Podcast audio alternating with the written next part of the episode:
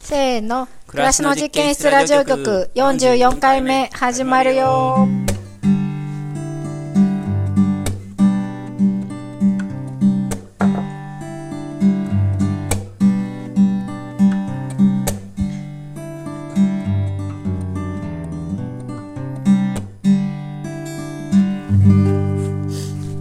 暮らしの実験室ラジオ局は、暮らしの実験室のスタッフの伊庭さんと、はい、バッチです。某スタッフ妻で野菜ソムリエの私梅子と今日はスタッフのやっちゃんがお迎えして3人でお届けいたしますはい。はい、ふなっちです。よろしくお願いします。 いいねいばいばさっきち。ちょっとリハというかマイクテストのそう時「いばちです」「ゆめちです」「ふなち です」楽しかったねね、いいですね。トリを組んで、これで行きましょうよ。売り出していきうんましょう何よ。すんのまそたのトリオは、 え、ラジオあまずは。ラジオねはい。そっかそっかうなんですよ。うん、あれじゃんなんだっけ許可局の3人みたいなあ、そうだね。3人だね。そうだね。3人っていいよね。うん、うんうん。いいですね、うん。です。今日はやっちゃん迎えたので。はいはい、えーお願いします。あ、お願いします。あの、何やったっけ去年のね、えっと、あれはでももういつ結構、うーん夏夏終わりぐらいやったよね。そうだね、うんうん半年以上前だと思うよ、ねうんで冬場に春ぐらいにまたやっちゃんを迎えようって話をして、でそうそうあ猫が落ちたうん、すごかっ た、今。あ落ちたの多分寝て、寝て寝ぼけてたのかな、ねあびっくりした春ですね 春ですね今日は寒いけどねそうですねで春の作付け春夏の作付けのシーズンになってきたのでそうですよね今年の作付けの話とかをその話聞こうって言ってたんですよはいはいっていう感じなんですよ、ねはいやっちゃんのコーナーのジングルしないのやっちゃんのコーナーのジングルう んそれ考えてなかったよさすあがにれそっかはいじゃあ行きましょうはいやっちゃんの Take it ー easy なんか弾いてよ 寂しいじゃん寂しいね、さあ進行しよっかはいはい、じゃあゆめちゃんからいろいろやっちゃんにはい聞いてもらうっていうのでどうですか、はいそうですね3月もう中旬ですけど、うんはい。もう夏野菜のを結構種まきしてるし、まあ、春野菜はもうほとんど作付けというかそそうういうのは終わってる感じですよねそうですね、もう夏野菜も大半まいたし。おうもう巻き終わってんだおうえっと、まあ、ものによりますけうどんうん、えっと。そうですね、春はもう、巻くというよりも、うん、まあ。葉物は早いから、まだ巻き、巻いてる、ますけどね。これから、えーとまあ、3月の後半4月5月ってどんな野菜が出てくるのかを聞こうかなうんああこれから、えっとまあキャベツとか新しい野菜ではあと新玉もおうお4ー月には出てくる4月え 早いじゃがいもが4月に出てくるのすごいね新あ玉新玉ですあ玉ねあ玉ね、すごいジャ俺ガ何聞いてたんやはすごいジねャ新ガ玉はってでも聞いて5月前半にそうはだねねうんうんいいねねい新いですね玉とかじゃがいもとか出てくると、あー季節変わった感あるよねそううんですごく、ね今もすでに出荷すごいよね今日の出荷もキャベツもキャベツも一応入れましたねねだ全し員に入ったって大言ってた根ねパンもあって、うん小松菜とかもあるし、菜花もあって、うんうんうん、裸駅は来るの、いやでも今やっぱ厳しいあそうなんでだすよこれでっていう感じよねねすごいすねごいよねうんまあ高い木とは言えない根菜類がもう大根がやっぱ貯蔵してる大根傷んできちゃうし、うんえっと、あとまあ今年あんまり里芋が良くなくて量的にちょっと今日も出してないんだけど、救世主が、うん、でも他ので十分ねキャベツがいたりとか、大根パンがあったりとかでそうキャベツ入れられる今日はねみんな基本1個ずつ入れてるから、うんうんそれでなんとかって感じだけど、うんでも毎週この時期っ期てのは毎週ちょっと怖いというか、 4月の、まあ、中下旬もあんまりないうん、4月までやっぱ、ぐらいなイメージだよあねんまり、うん意外となねいその4月ってねそう玉ねぎがやっと出てくるかなぐらいの時にうん結構他は少ないもんね、うんうんうんうんで5月に入ってくると豆類とかそう5月に入ると急にもう新しい野菜も出るし、うんうんなんか華やかですね野菜の種類がね、エンドウの類とか、そら豆が出たり命とはか短しだけど豆類たちが一気に玉ねぎも一番もうシーズンだし、うんうんであとなんだろうねなんだろあとまあレタス類だよねああおー短いやつねうん、出るからね、レタスはいつぐらいまで取れるんだっけ6月入ってもんあるぐらいかな、あるぐらいトマトはトマトは6月下旬ですねあやっぱかぶんないよねおーなかなかね、あートマトとレタレタスがねそかぶるのはあれないよう、ねジューシーとシャキを、うんシやっャぱキりねね特にねレタスはあの結球するシャキシャキの玉レタスうんは特に暑さに弱くて難しい、サニーレタスみたいにひ開いててああそだっったからトマトと出会うことは可能だけど赤と赤だね、ほとんどの色をねそうだよね BLT サンドが食べたく てずっと言ってんだけどさ、うんあんなのさないんだからやっぱ高原に行けばあるのかわかんないですねああトマトって高原でも別に普通にできるのハウスとかで、うんむしろむしろ涼しそっかそっかくていいのかもしれないあそっか、んいや里では BLT サンドは幻想ってわけだねそうだね そうだよね食べたいな、でもうトマトなんかはもう2月2月10日ぐらいに種をまいておおおおー真冬じゃんそう大寒じゃんまあ冬ねねそれでやっと6月下旬だから収穫が、うん手のかかる子だそう手はかかるな時間がかかる、まあ、火砕類って言ってあのナス科のうんうんトマト、トマトナスピーマンはまあみんなかかるけど、ううんん時間がうん、時間が苗作りから始まる、その家庭菜園の人だったら苗を4月5月に買うけど、種から始めようとするとやっぱすごく寒い時期から始めなういとんダメですね、うんうんなんかその冬場の寒い時に夏の気持ちになって作業するのが難しいっていう話してたよねそうでしすてたけど、今年はどうだったんですかそれはえっとそれはもうあの義務義務で義務義務感でまままとしまあそれはそうルーチンっていうかさ、た、うん毎年の、まあ、結局今毎あの今の僕は困らなくても、ん2月のね、あそんな話して たねでも6月になって後悔するというか、うん激しく聞くとそうだねでももう経験的にさ何年か畑やってる経験的にこのぐらいまでに巻かないとまずいぞっていうのは知ってるわけだしデータもあるわけじゃない、そうですねうんやってだるから中に、まあそれに習ってやるっていうだけではある、うんでそのまあ、お尻が決まってるっていうかここまでやらないとまずいぞっていうのをと、まあ、気持ちをどうすり合わせるかみたいな、うんねえうんそうその積み重ねであのうちではね出荷がや野菜10品目ぐらいを入れるってやってうんうんんるだけど、うんその品揃えに影響してくるというか、その時期に照準を合わせてちゃんと僕がかつて動いていたかがねえ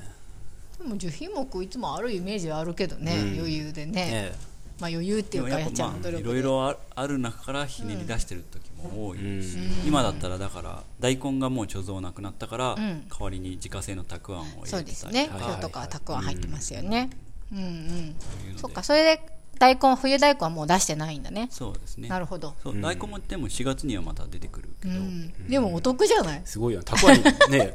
化けだてくれてってささ家でさ大根をさたくあんにしたら大変だけどめちゃさめちゃ大変あうんたくあん来たって感じよねねう、うんんむしろお得よね今日はね大根とあのたくあんとか、あとキャベツの一玉入ってるでしょあと何が入ってたっけ今日のラインナップをあそうだね今日はさつまいもにさつまいも人参、人参えー、ネギネ小ギ松菜小松菜葉大根うんで白菜の菜花これも新顔ですね、白菜のああ今日ね作ったやつそう、うんあの菜の花が出てくると、本当春白菜の菜花って今まで出したことある、ああんまりない、うんそれはさ、あのそのために育てたんじゃなくて出してたあそうな白んです菜のやつあのそう白菜の菜花作るのは難しいんですよ逆に逆にそうだよねレアっやてねいうのは、白菜は夏に巻いて秋に結球してって、えっと、夏さに巻いて本当に寒秋にく結球なる前までに結球しないうんうんと本当のあの玉にならないんですけど、その結球しないように持ってきて冬を越すっていうのがすごい菜の花作りのテクニックで。なる ほど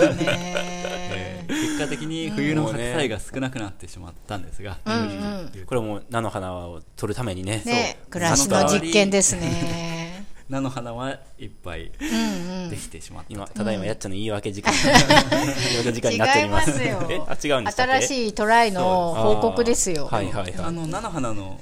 あのは菜の花って油らこの花をみんな菜の花と呼んでいいと思うんでそうすけですど、よねえっと、白菜の菜の花っていうのは結構癖なくうん、そう思っで結た構ボリュームもうんあるし、茎が太いそで食べやすい、うんだから茎が太い割には筋っぽくないし、うんそうですね、柔らかくて美味しかった、う、うんでだから菜花の中では結構お,、おすすめではあるとういうんか、ん苦味もあんまりないねそそのうですダねバナ特有のあちょっとほろ苦さ苦み辛みもみたいなのがなく少なかったですうんだからまあもう結球しなかった時点で、うんえっと、も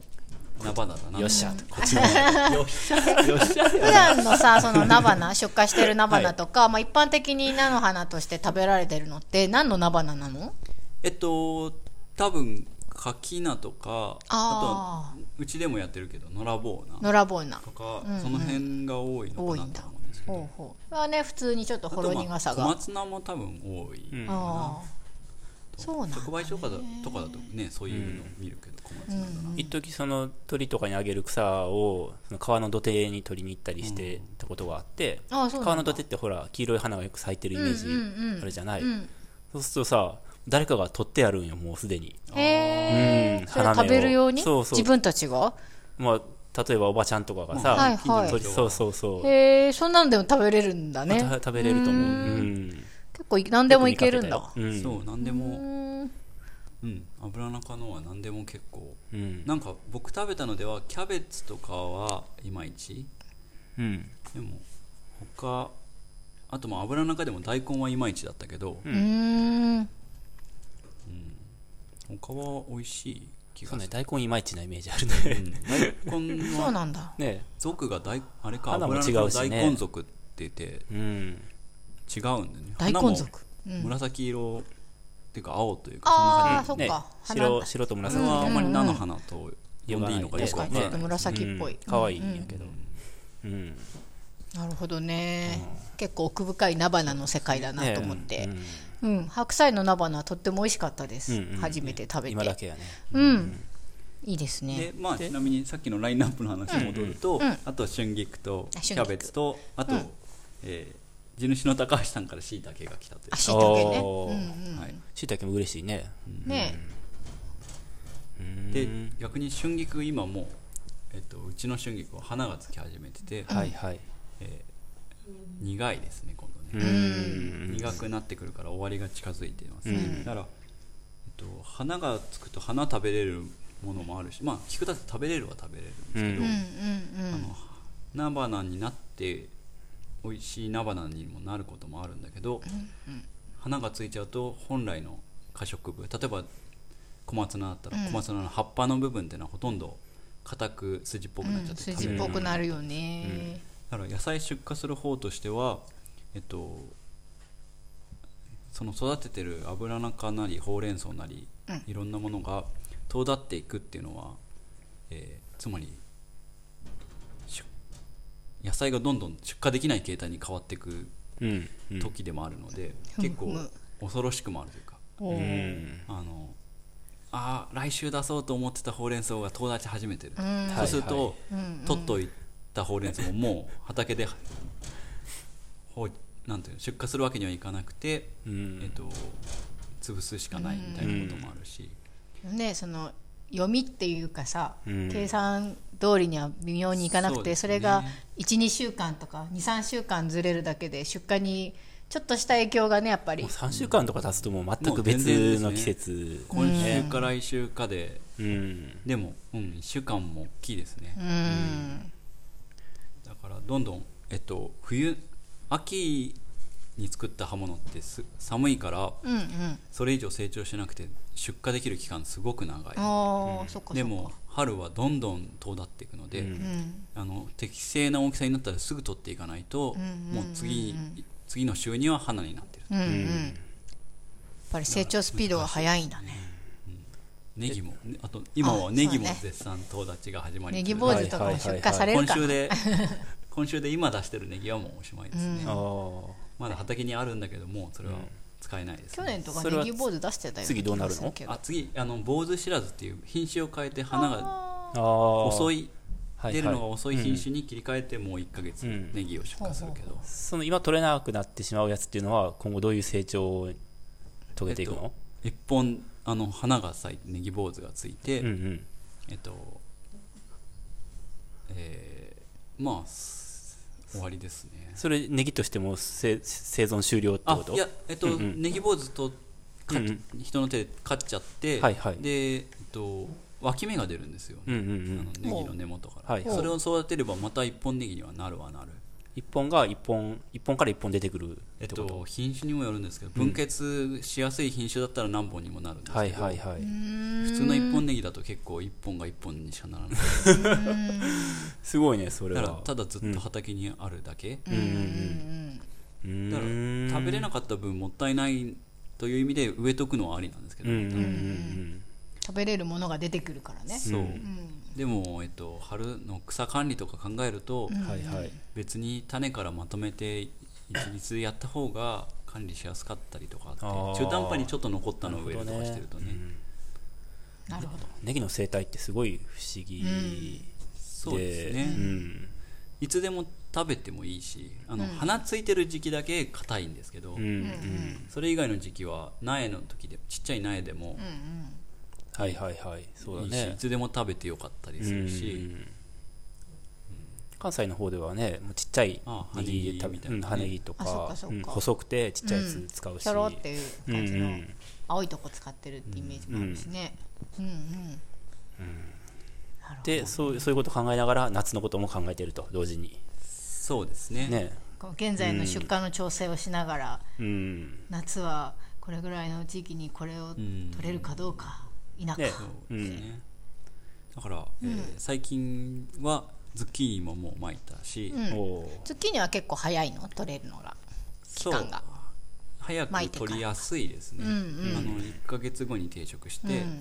畑にズッキーニってなんか夏野菜の最初だよね5月下旬にはそう取だれよるかな、ね最初の方に出てきてそうあちょちょっとやっぱまあもちろんあのトンネルしたりとかちょっと早めてるっていうのはあるんですけうど、んうんすごく取りやすい早めにきゅうりきゅうりきゅうりはきゅうりもねきゅうりも同じなんだ けどほとんどほぼそうですねどっちかっていうとズッキーニの方が僕が好きみたいですねでもへえきゅうりもまあ近々は来ますそうかまあズッキーニも美味しどいっけどちにも魅ね力あるね、うんうんちょっと違うからねズッキーニってでも生態っていうかね生き物としてあの人たち一体何がしたいんやろうっていう印象を収穫しながら結構思うことがあって生え方生え方生え方すごいよねうんあと自己崩壊するよね最後になんかえ自己崩壊ああなんか綺麗に熟すまあ熟してか,、ぼちゃみたいになるとは違うって意味ですかああもちろん実もなんかでかくなりすぎるっていうのはあるけ肥ど、大するよねうん本体もなんか結構すごくなああまあそうなですんねていうあかい、のうんえ、茎がってこと茎とかスカスカでうんで重くなりすぎて倒れたりとかしてあの折れるんですよね折れちゃうよねなんかあれじゃない人間にさ人工的に作られたさかわいそうな野菜なんじゃないまあ適当なこキュとウリ言っち派ゃのった人が ズッキーニのこと責めないでそんな風にそのかぼちゃの仲間ってよくズッキーニうんうん言いますけど、あのかぼちゃって普通つる性で、んあの地面を張っていろいろ伸びていくんですけど、んズッキーニの場合は何だろうそのつる性の特性がほとんどなくて、ねじその節の詰まった茎から、えっとどんどん葉っぱが出てきて実ができてっていうのが、うんまあ不思で議な生え葉方っぱが四方全方向にほとんど伸びてるような感じで、うん右にも左にも倒れられないまま茎が上に伸びてああ茎はまあとんどほとんど茎は上に伸びてんだけど葉っぱがぶわーってこすうご放い射結構状にボリュームねのあるで葉もっぱ出てる茎超弱くてそうあ茎弱いんだはでもね弱いんですよ、んだから強い風吹くとと折れるのボキッとその中心の茎が折れて、うーんまあその生命株は死んでしまったりするというか、それが僕の言ってる自己崩壊なんですけど、ほううんズッキーニのその熟し方というか実のなり方はその茎から、まあ、ビヨーンって葉っぱと同じような感じにビヨーンって、そのついて葉るっってぱの感じだよね根元のんね付け根のあたりに花がついて、うんそれが身にまなあ、って外側に向かってうん身になっているって感じで,、そこは不思議じゃないんやけどねまあでもあれでも最初見た時びっくりしたけどそうだね最初は不思ね議に見えねるえうん多分ズッキーニを畑で見たことない人はまさかズッキーニがあんな風になってるなんて思わないと思うけどねねうん見に来てほしいですねねええ、うん、不思議な、なんとなくズッキーニヘチマみたいになってるイメージっていうかつる性でね、まあ、あるかもしれないですね、うんはいはいはいはいまあ、ナスビとかみたいな感じか、ヘチマみたいな感じ、うっんうんうんて思ってる気がするんだようんうねん、ところがっていう、ん面白い生え方してるからこれは見た方がいいなって、ねうんそうねあと夏野菜あと今年夏は何か目新しいものとかまあそんな目新しいっていうのもねまあ今更トマトは種類はいつも通り大体いつも通りミニ、中玉大玉と、あと加熱調理用トマ夏トのコマですね、ん変化なしですね安定ですね、はいナスビもナスもそう一部まあちょっと、えー、長ナスとかちょっと入れるんですけうどんうんあのここ数年カモナスとかもやってんだけどやってたねいまいちそうね取れる期間み長く持っていけなかったりとか、うんうん結構ねあの夏の後半すごい硬いのしか取れてなかったりしますああ硬かったかもしれない、うんもともとまあちょっと普通のナスよりは硬めだけど、でもなんか ちょっとそ投うねげたらん本当に痛そうだなみたい なボール、ソフトボールみたいなね、なんか本当うんまあ、使だいから慣京都れてないのもあるけど、違うのをやってみようかなと思ってちょっとやってたりすうる、ん結構普通のスタンダードなナスが一番勝手がいいっていうのはあるよそうねね美味しさとかもうん料調理と方法とかそもう色とかもそうだし、ね、あんまりちょびっと変わ,、まあ、いやちょ変わったのちょびっとならいいのかな、そうねちょっとね、1回2回出荷に入るうんのだったら、わあこんなのあるんだって言ってさ鴨ナスステーキとか楽しいと思うけど、ひと夏ずっと鴨ナス食べ ないとも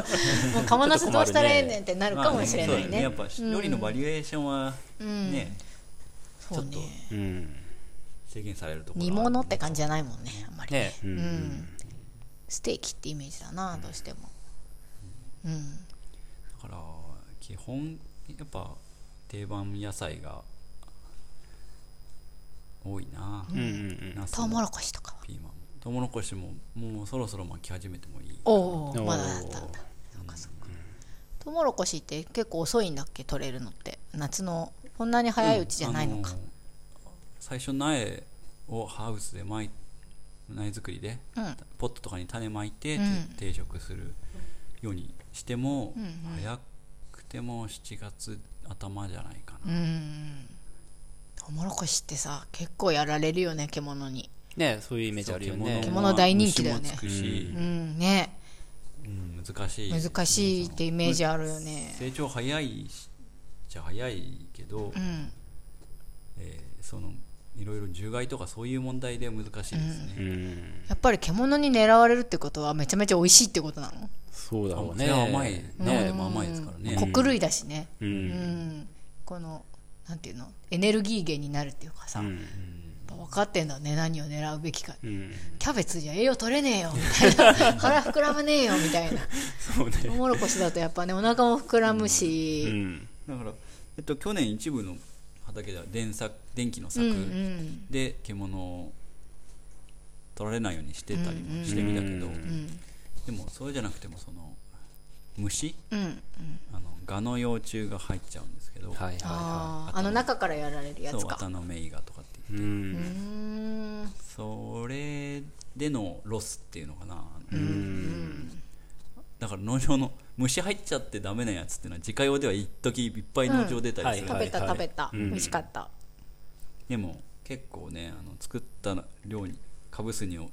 対して出荷できる量が少なかったりしてちょっと悔しかったりしますね、いつもなるほどね、じゃあ今夏野菜の苗はハウスで管理してそうてでっすねてこと基だ本よねハウスの中にみんないて、うんで夜間は冷えるのでまた、ねうんあの厳重に、えっと、一種のお布団みたいなうんおお不織布とかそういうのをかけて霜とかに当たらないようにして、うんで、えっとまあ、2月とかにもう作ってやってるんですけど踏み込み温床ってお言ってお落ち葉とかを、うんうんえっと、お風呂場のは枠の中にいっぱい入れてうんうん水まいて発酵さぬせてか巻いて発酵させてみたいうな、んでその発酵のゆ熱を床暖房として今うんトマトとかナスが育ってるわけですすね、ごいね石油炊いてないそうだね今日みたいに寒い日とかあれば結構暑い日もさそうです20度ぐらいにねなったりとか、うん結構その気温の管理っていうか、そうですねあのハウスの開け閉め、うん、朝朝夕っていうんですかね、うんあの本当にあねこの最近の暑い日なんかはハウス開けないでいたらそれで熱で野菜が死んじゃうし、ああそうかうんそうだから、えーで夜間は冷え込む日はうん今度ねそれはそれで気をつけないとうん夏野菜は死んじゃうし、うっんていうのでやっぱ一日も丸一日管理なしにうん置いとくえる日っていうのはほとんどない、えうおんー結構手かかるんだね苗はねちょっとねやっぱその、うん、目を離せないとこはありますねねうえんまあ、いちいちやってることはハウスの横を開けるだけだったりとか、うんこまごましたことなんだけど、んそれしないでいるとちょっと怖い、うん本当になんつうんだろうな、えー曇ってたのが一気にカーッと晴れたりすると、はいはいはいそれだけでもう 開けに行かねばって感じにおーなるのもあるし、うんそれすごいこねまごましたことをちゃんと気にかけてねうんちゃんとできるっていうかできないとやはり死んじゃうし結構大変なことやなと思うねねだからやっぱ時々やっちゃうことはあって、んあのうっかりうん夕方に布団かけるの忘れて、うんうんうんはあトマトの苗が一部死んじゃったといか、はいはーはいはいいあるいは夜中にうん夜中に布団の中でふと思い出してああるよねあると思う農場に うん あれ閉めたっけとか農さ場に来うてん家布畜あ団るあかるけでにもあるんだうねん来るとか、そういうのはやっぱまあ毎年ちょっとありますね、うんねえ来てみたら布団かけてたとかあないのねそういうのもあります、気になってどうやったかなとかっつって言ったらかけてたとはいはいかはういん、そううんいうのはある、ねえ豚の赤ちゃんがいる時とかさ、ひよこ入水した時とかもさ、うんなんか近いようなことはありそうだね。そうだねやっぱううんんちょっとね取り返しのつかないうんねあものだったりするかあ、らでねもカゴっていうのは手がかかるんすな。えそうだねそうですよねそうだね育苗ハウスだってきっとナースリうん。うんっていうーハウスのという、はいあ、そうなんだ。あそうなのそうへえだからそのまま本当にもうはいはいはそういなんだね。ねうん子育てルームですね。ねえそうだねうーん。なるほど。じゃあそれでじゃあ今年の夏は今のところ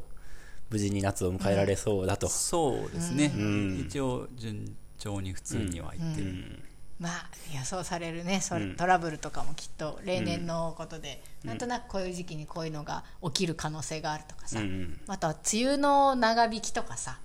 気温とこれからどうなかるかもは結ね構いろいろ影響してくるとは思うけど、まあね気候は分かんないからあれだから、うんねまあ、それは天の溝ですね、うんそうまあな天ん道様かうまくいうん、かなくてもなんかうまくいってるってのはやっぱこのうん多品目野菜の、あよくあるそういう意味でよはあねるこれは全然取れないけどこれがめっちゃ取れるっていうのはよくあるよねうん、だしね玉ねぎとかよく肥大ししてやったってなっても、 貯蔵してみたらあもー貯う蔵がことねごとくはい腐はい腐っていはいはいたりとか うんあるし出来の悪いちっちゃい玉ねぎばっかだけど意外とそれは貯蔵が効いたりとか、なんかいや作用が馬ってやつですかね、これがそうだね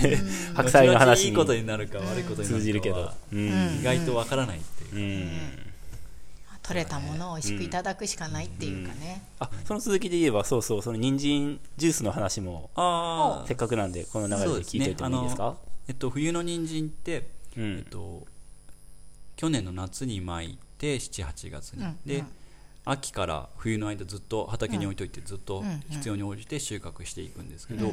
暖かくなる3月ぐらいになるとその人参の上の葉っぱが冬に一回枯れちゃうんだけどまた新しく葉っぱが出てくると、うんお生きて生きてるんよねそう生きててすごいよね要するにもう人参的には冬の間エネルギーを人参に貯めてあって、うん春になったら種を残すためにまた葉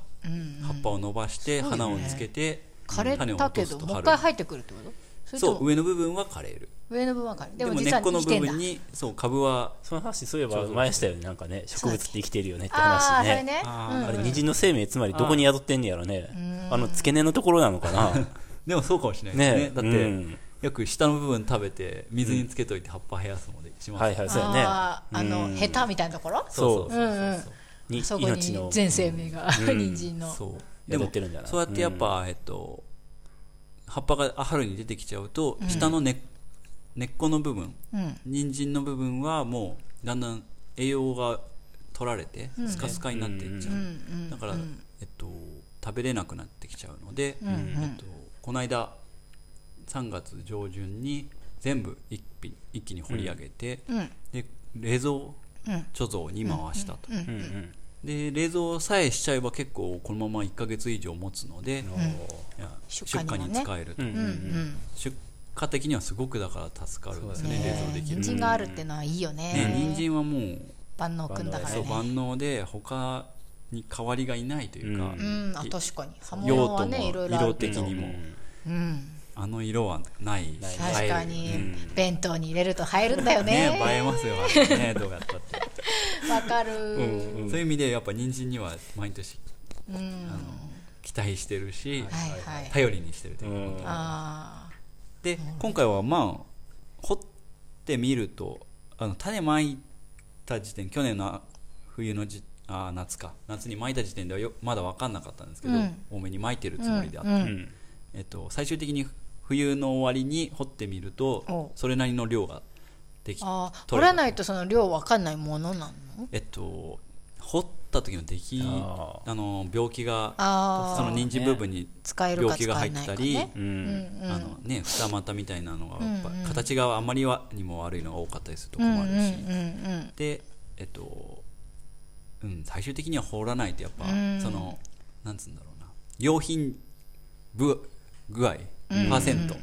だねがわからない、うんね畑に埋まってる割とその数っていうのはねわかるかもしれないそうけ大ど体使えるのか使えないのかは大体はね想像つくんだけど、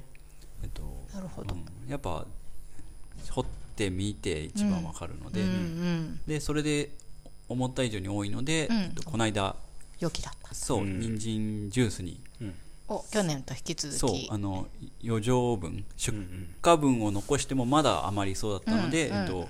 去年もやったんですけど人参ジュースにするために、うんはいあの加工にはい外注したというか、はいはい去年と同じところにですそようねですねなんか秩父にある加工場というか、うんにうん人参100%ジュースレモン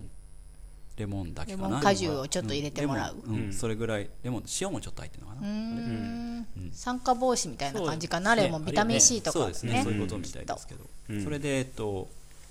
また3月下旬には人参ジュースが完成するよおお皆さんのお手元に届くのもじゃあ4月にはご購入をしていただけますかねそそううでそうすね注文注文していただけ るとうん届くであろう、ですようね、んそうですそうはでいす